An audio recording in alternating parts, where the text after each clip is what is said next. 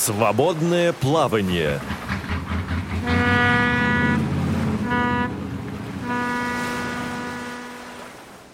Здравствуйте, уважаемые радиослушатели! С вами ведущая Центыма Бойко.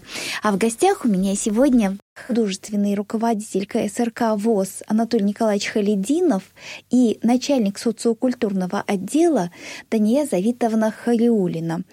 Здравствуйте, Антон Николаевич, здравствуйте, Дания Завитовна. Здравствуйте, Сандама. Здравствуйте, дорогие слушатели. Сегодняшний наш выпуск посвящен 20-летию игры Киси. 4 декабря прошла юбилейная игра, и этой дате мы посвятили сегодняшнюю встречу. Антон Николаевич, расскажите, пожалуйста, подробнее о том, что это за движение и что это за игра. Как игра, это э, явление, так его назовем, началось с того, что мы с Владимиром Дмитриевичем Бухтияровым, э, работая на учебно-производственном предприятии номер 10, а это были 80-е годы прошлого века, э, мы понимали, что художественная самодеятельность – это не все то, что может показать незрячий человек в своем развитии, потому что учебно-производственное предприятие, кто знаком с работой вот на учебно-производственных предприятиях, понимал прекрасно и знал, что люди, работая на конвейере, работая за сверлильным станком или работая за другим каким-то станком или выполняя какую-то однообразную операцию, одну и ту же, в 7 часов в день, уставали очень сильно, а самое главное, эта монотонность труда, она э, давала возможность э, общаться друг с другом, но не давала возможности самовыражаться и выражать свои мысли вот в каком-то творческом плане. Поэтому э, была такая ниша, возникла такая ниша, необходимость э, дать людям возможность разгрузиться в своих мыслях для того, чтобы помочь людям самовыражаться и проявляться как индивидуум, как личность, как человек, который думает и мыслит. Поэтому, э, понимая это, не секрет, что, в общем-то, э, в то время предприятия были большие, э, работало народу много.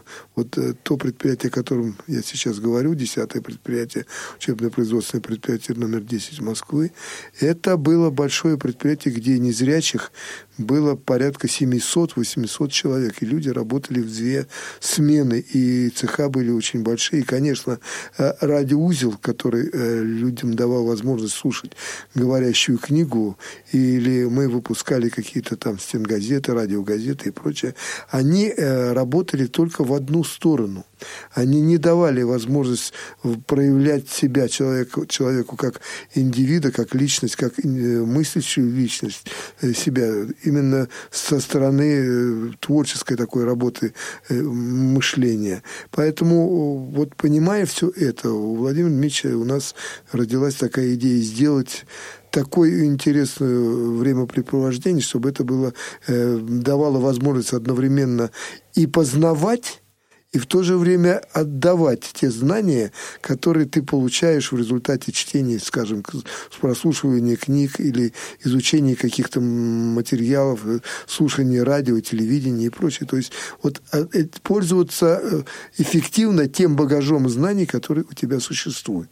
Поэтому, когда мы задумались об этом и приняли, а в то время уже э, начало развиваться движение «Что, где, когда», мы знали, знали, что есть КВНное движение, есть другие интеллектуальные игры, и телевидение прежде всего, а радио то же самое, давали возможность людям самовыражаться, но это нас-то мало касалось, потому что нам ни на телевидении, ни на радио центральной дороги и хода не было, поэтому вот такое большое предприятие могло позволить себе роскошь собирать людей в своем клубе, а клуб у нас был большой, и библиотека была при клубе, в общем-то, на предприятии. И люди читали, и люди э, тянулись к знаниям.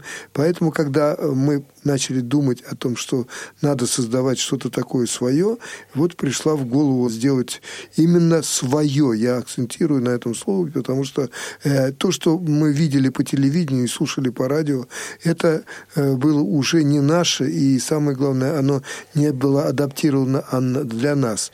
И тогда вот родилась такая идея сделать нечто единое взяв от движения «что, где, когда» игровую часть и в то же время э, подкрепить ее тем, чем была сильна э, наша э, творческая жизнь на предприятиях. А это именно художественная самодеятельность.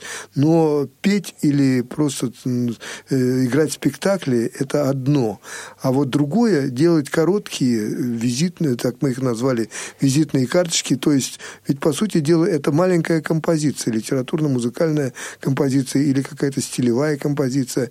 Неважно, как, на какую тему это делается, но это сконцентрировано сконцентрированный вот такой вот художественный номер, который за 5-7 минут мог рассказать сюжетную какую-то линию о том или ином событии в жизни инвалида по зрению, или э, его предприятия, или его малой родины, или то, э, что интересно вот той группе людей, которых, которые собирались и представляли единую команду.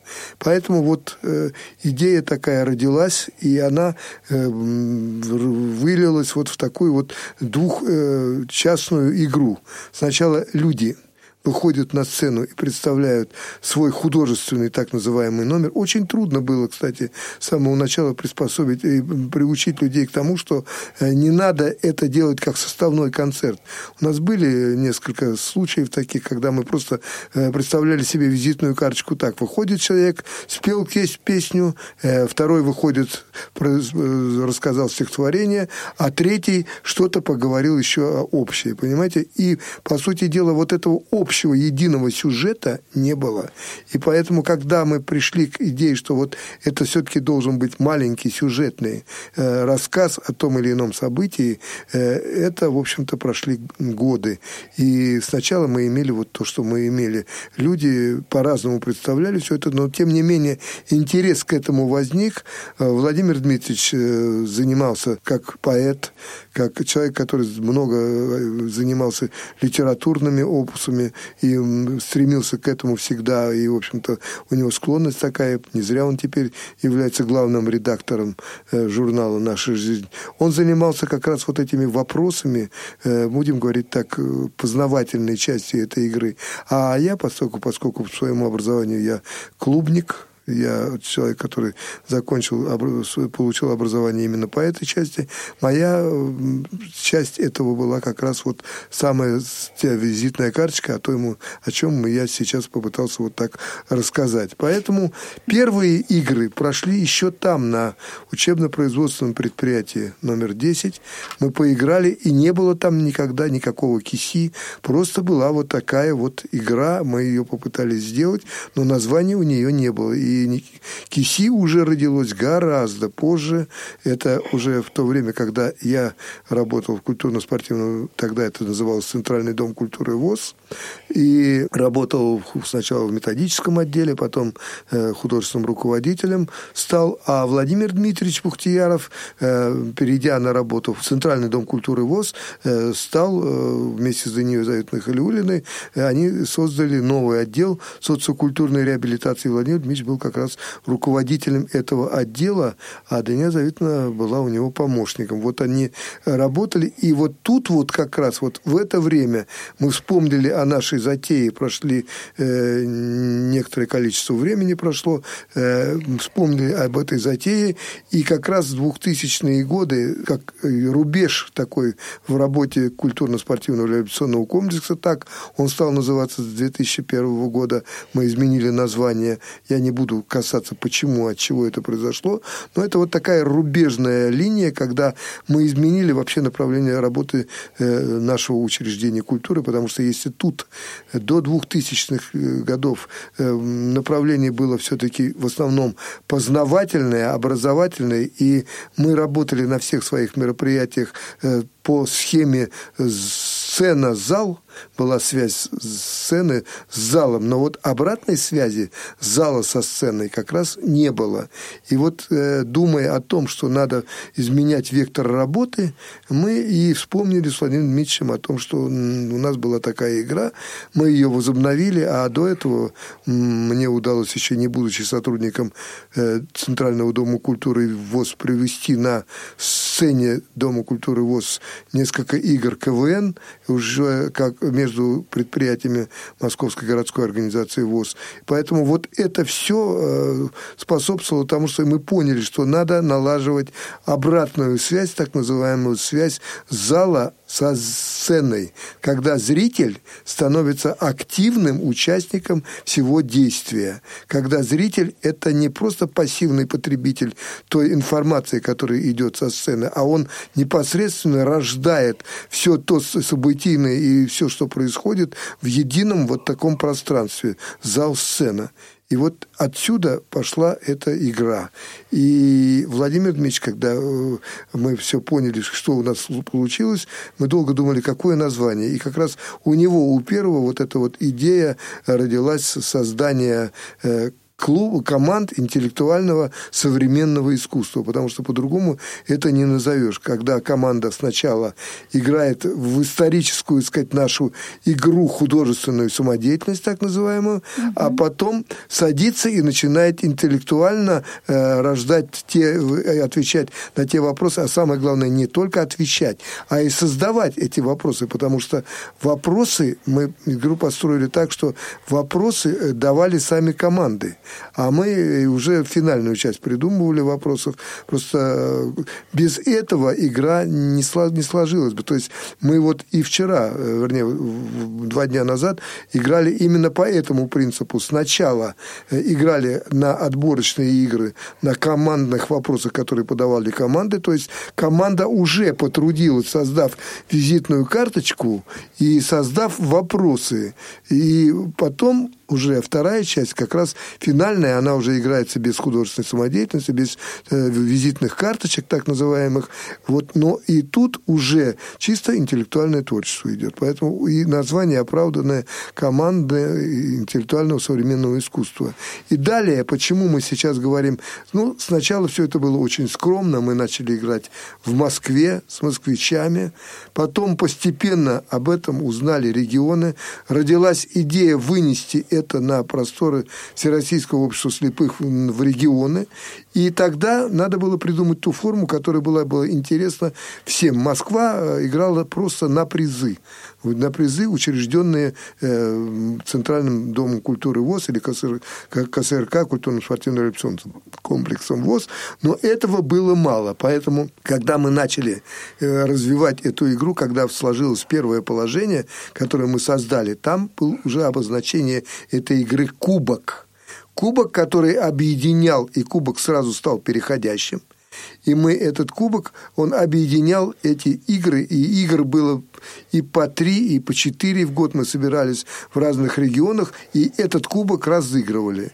И э, команды пришли к тому, что, в общем-то, кубок э, в конце года подводились итоги по мероприятиям, и туда входил и вот кубок интеллектуального современного искусства. Потом родился уже вот сейчас в современном движении уже существует кубок вообще за вклад в культуру ВОЗ. Это, а КИСИ является составной частью вот этого большого кубка, а кубок КИСИ существует как отдельное направление работы, игровой части работы. Э, потому что сейчас мы знаем, что уже есть и настольные игры, и много чего интересного другого, чего не было в те годы. Но вот КИСИ – это то первое начало, которое, и оно стало самым популярным, и пока что является самым большим, э, долгим э, по своей продолжительности игры, потому что люди играют уже 20 с лишним лет. Более того, я хочу сказать, что кубок уже разросся до того, что э, начали утверждать, если КСРК учреждала свой кубок, то теперь многие регионы имеют свои кубки, и они приглашают на эти мероприятия соседние регионы и приглашают регионы, дальние регионы, и к ним приезжают, скажем, Татарстан, э, Подолье и многие другие кубки, которые сейчас существуют. И вот это уже сегодня выросло, и кубки эти объединяются единым движением киси.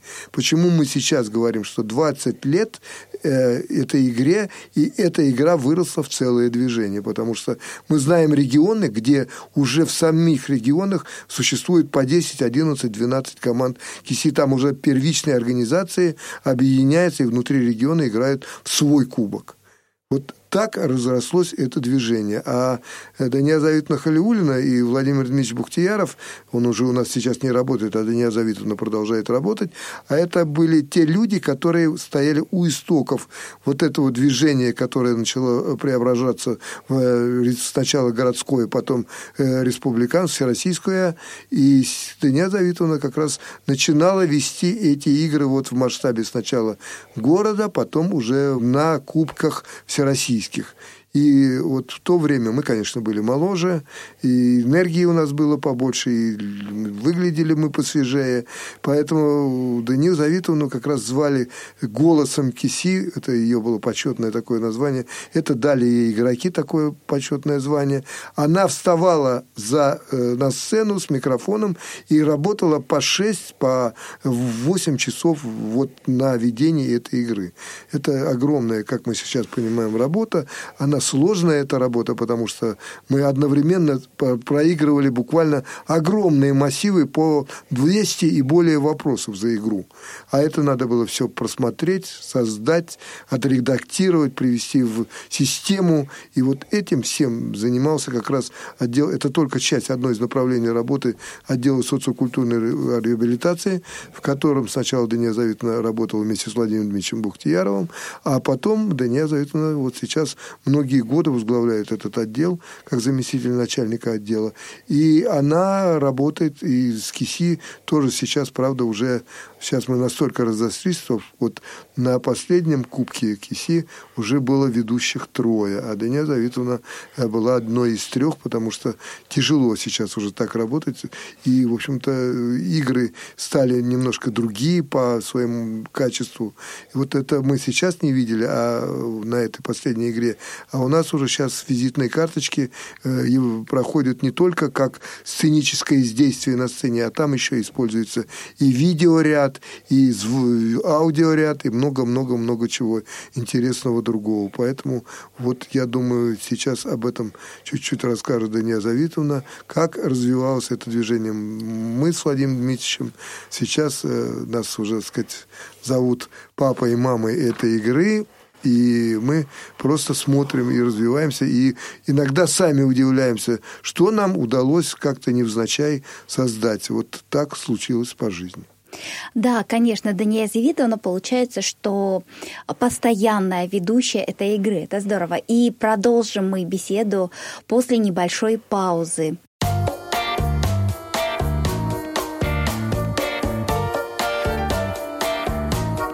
Вы слушаете Радио ВОЗ.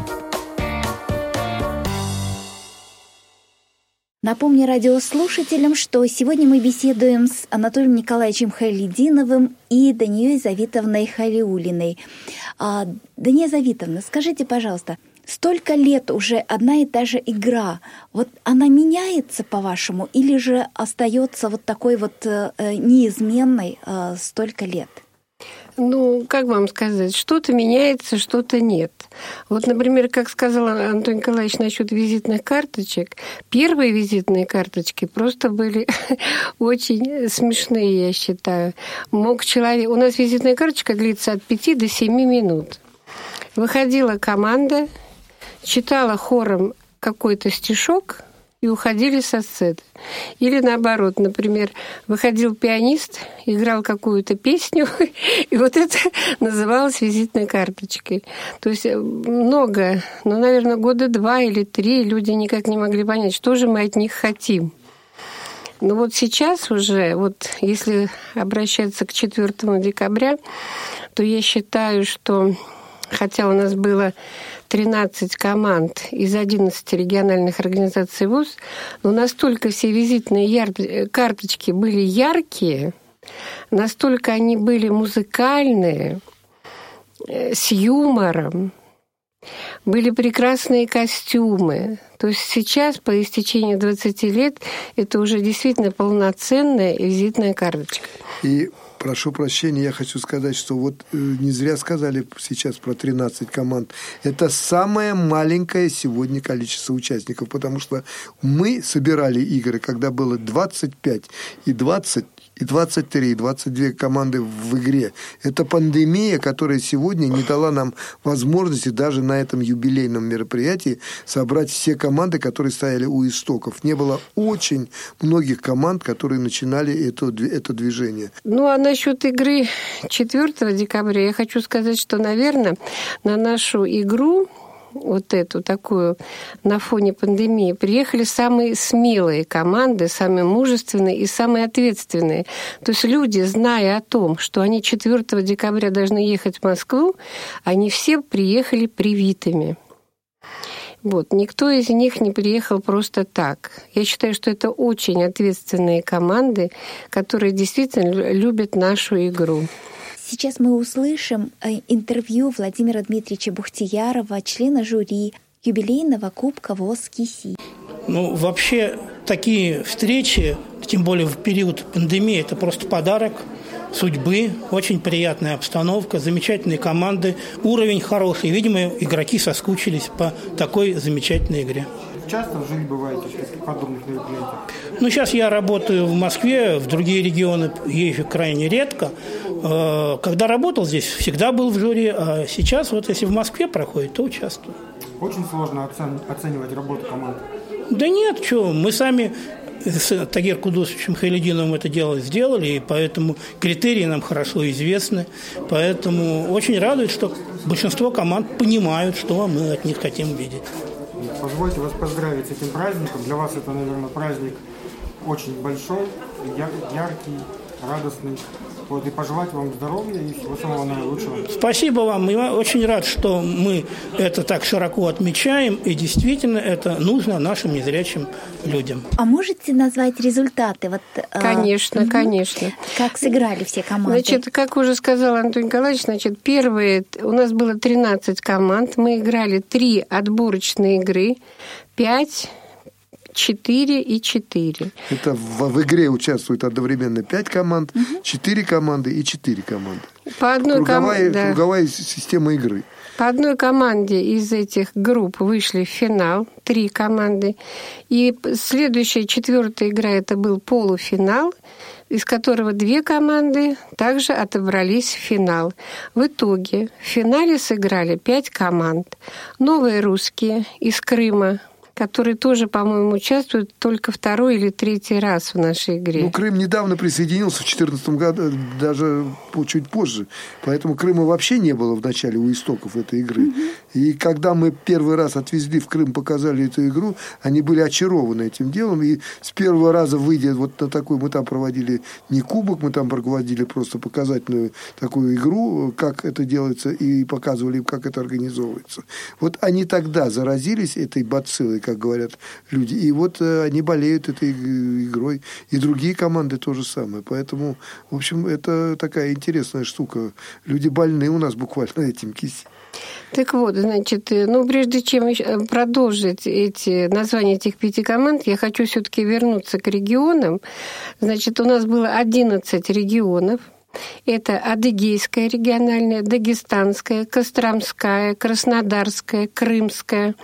Московская городская выставила две команды, Московская областная две команды. И к этому мы тоже пришли не случайно, потому что вот таким регионам, как Москва, Московская область и другие некие регионы, мало уже по одной команде. Им хочется играть двумя командами и больше. Но, тем не менее, положение в последнем мы все-таки записали, что не более двух команд от региона потому что больше, чем 25 команд по времени сыграть мы не можем. Это надо играть целый день с утра и до поздней ночи.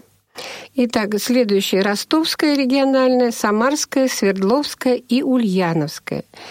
И вот в итоге пять команд э, Новые русские Крым, Виктория Свердловск, Странники Московская областная, 01 регион Адыгея, Неугомонная Московская городская организация ВУЗ.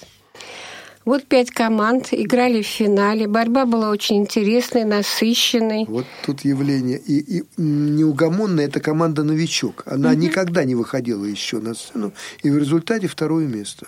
Вот что это уже по принципу везет э, тем, кто никогда не новичкам всегда везет. Вот Даже не место, Анатолий Николаевич, а премии. Премии распределились следующим образом. Первую премию завоевала команда «Новые русские», Крымская Впервые региональная Кубок уехал в Крым. Впервые. Вторую премию получила команда «Виктория» Свердловской региональной организации. И, и вновь вторую премию получила команда «Странники» Московской областной организации. Почему так получилось? Потому что, когда мы закончили финальную игру, а в ней было 25 вопросов, оказалось, что у новых русских 7 баллов, а вот эти две команды получили одинаковое количество баллов, по 6 нам пришлось играть блиц-турнир. Но опять же, где-то минут 15 мы играли, но сильнейшего выявить просто не удалось, потому что настолько они были равны. И тогда председатель жюри принял такое решение, что мы можем дать две вторых премии, не давая третью.